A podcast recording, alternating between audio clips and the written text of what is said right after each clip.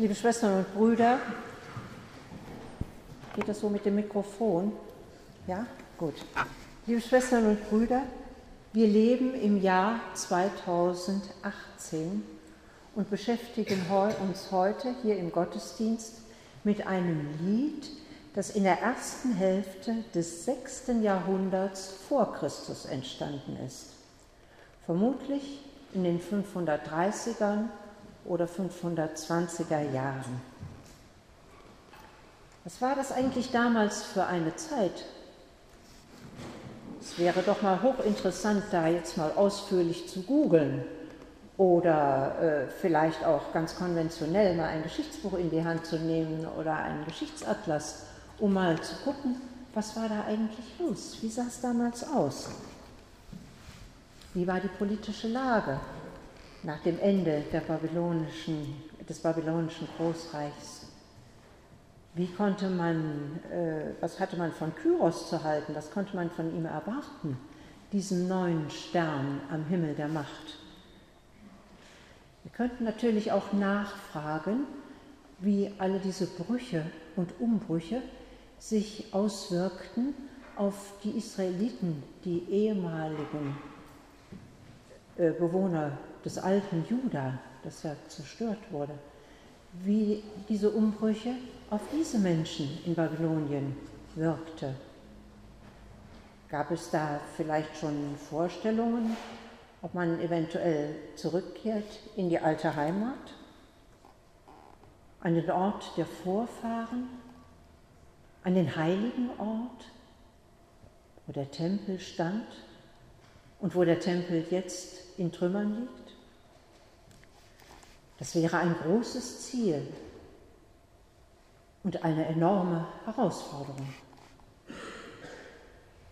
Andererseits, man lebte ja ganz gut.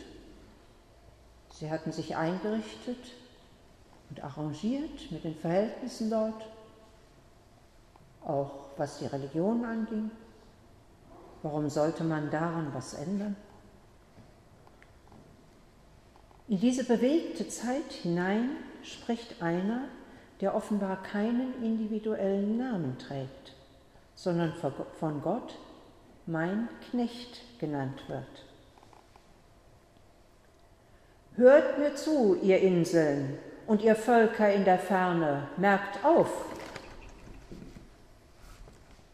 Wir hören seine Stimme so kraftvoll und selbstbewusst, ja, großspurig fast. Nein, das ist kein kleiner, gedrückter Untergebener. Dieser Knecht beruft sich auf Gott und er berichtet von seiner engen Beziehung zu Gott. Die Botschaft, die er bringt, ist auch eine besondere, schon allein deswegen, weil sie über Israel hinausgeht alle Grenzen überspringt und bis in den hintersten Winkel der ganzen Welt durchgebracht werden soll. Doch plötzlich verhallen die großen Worte und es kommt ein ganz anderes Gesicht zum Vorschein, das eines enttäuschten, erschöpften, ja fast verzweifelten Menschen. Ich habe getan, was ich konnte. Ich habe gearbeitet bis zum Umfallen. Ich bin am Ende meiner Kraft. Und alles war unnütz. Umsonst. Ja, da war ein großer Anspruch.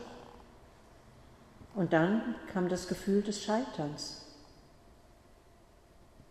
Das kommt mir bekannt vor. Auch ich habe ähnliche Erfahrungen gemacht. Und ich glaube, dass es vielen anderen auch so geht. Ich schaue weiter auf den Menschen, den Gott mein Knecht nennt. Anders als viele von uns spricht er offen über sein Scheitern. Wir haben ja eher die Tendenz, das zu vertuschen unter der Decke zu halten, damit das ja nur kein anderer mitkriegt. Das kratzt ja an unserem Image. Das möchten wir loswerden. Vielleicht haben wir auch ein paar Schuldgefühle. Aber wir haben ein Problem, wenn wir darüber offen sprechen müssen.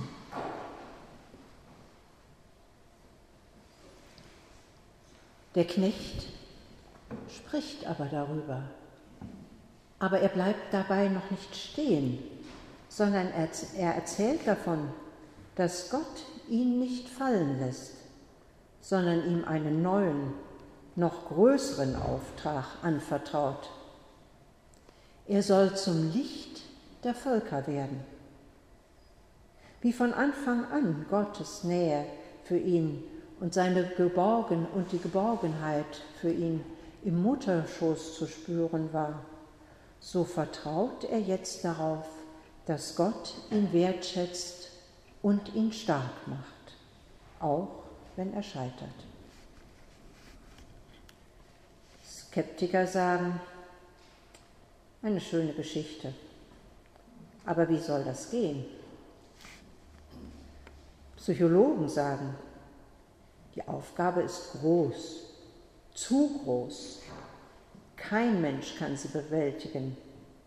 Dieser Knecht ist zum Scheitern verurteilt. Als Christin sage ich, ihr habt recht. Die Aufgabe ist bis heute nicht erfüllt, obwohl Menschen über zweieinhalbtausend Jahre hin daran gearbeitet haben. Aber sie eröffnet eine neue Perspektive und gibt uns ein neues Ziel. Uns Versagern zum Beispiel und den zögerlichen Israeliten damals in Babylon. Macht euch auf, bewegt euch, pflegt nicht eure Befindlichkeiten und sucht nicht in der Vergangenheit das Heil. Denn nur so geht es weiter. Nur so könnt ihr die Welt gestalten und verändern. Das lehrt das Lied vom Gottesknecht. Später hat das Jesus gelehrt und vorgelebt.